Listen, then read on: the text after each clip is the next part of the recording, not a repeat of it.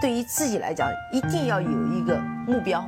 一个企业，它真的要对什么人负责任？嗯，要对社会负责任，嗯，对员工负责任，对股民负责任。这个三个责任，一个国家的发展，实体经济是永远是是顶梁柱。各位好啊，给你一个真实生动的格力电器，我们给的比你要的多。我不知道在这几天，呃，市场涨跌互现，或者说跌多涨少的情况下，还有谁？会像我一样，还在持续的关心这些公司的基本面，还在以月为单位去看看他们卖的好不好，赚的多不多。嗯，因为我们都知道，其实买股票就是买公司，我们把钱给到那个公司，并不是为了去赚短期的差价，而是愿意去赚它整个公司长期以来利润的回报。那不管怎么说，我们还是要把上半年长江家电研究团队的一些预判和对各个企业的一些盈利、销售额的一些预期的增长，呃，跟大家汇报一下。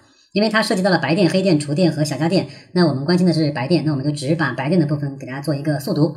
呃，先来看看格力电器啊，格力电器呢，一八年的 Q 二呢，预计的销售收入呢是五百亿左右，那同比的增速呢是百分之二十五。我会把图放在节目的信息里，大家可以去对照图来看，就更加清楚了。那上半年预估它的整体的销售额是在九百亿，同比的增长是在百分之二十八，非常亮眼。呃，为什么说非常亮眼呢？我你听听我念后面的公司你就知道了。美的呢，一八年的 Q 二呢是实现了七百四十亿的收入，这是毛估的啊。那同比的增速呢是百分之十四。那上半年是实现了呃一千四百四十三亿，同比的增速是在百分之十五。青岛海尔呢，呃二季度实现了四百五十亿，增速百分之十三。呃上半年实现八百七十六亿，同比增速百分之十三。你看这前三大公司，格力的增速还是保持的最快的，而且我们都知道格力的发力点一般会在下半年。那上半年如果能够实现九百亿的收入的话，呃，如果不出大的意外的话，今年就是二零一八年，大概率是可以实现两千亿的销售规模的。再来看看海信科龙，海信科龙。呃，上半年预计的销售额是两百零三亿，增速是百分之十五。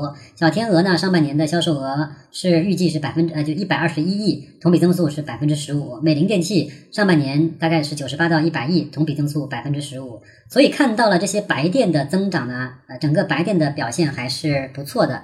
因为像黑电呢，海信电器表现最好，它也只有百分之十二的增速，TCL 基本就是零增速。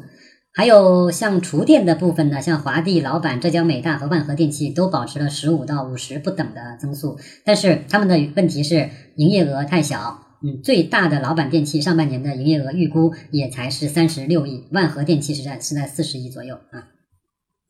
再来看看小家电，小家电呢也都表现了增速不一。那表现比较差的呢是飞科电器，增上半年增速只有一点三，预估的啊。表现最好的呢是苏泊尔，增速是百分之二十二。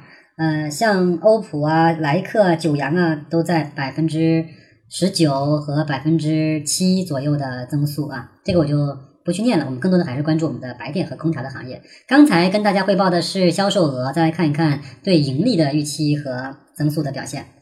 那格力呢，上半年预估的净利是在一百二十六亿，同比增速百分之三十三点八。美的呢，上半年的。呃，净利预估是一百二十八亿，同比增速是百分之十九。我们看到了，按照这个表格来看，美的的净利润有可能在上半年会超过呃格力，嗯，但是呢，增速呢？被格力落了很远。我们也都知道，格力的利润大部分是由下半年来去贡献的。我在去年的年报的速读里面也跟大家讲了，它在呃四季度和三季度是它盈利增长非常快的两个季度，所以一百二十六亿，我相信对应我们预估的它的三百亿的净利是有可以去期待的部分的。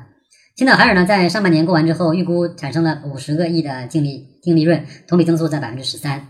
嗯，海信科龙是八个亿的净利润，同比增速百分之十五。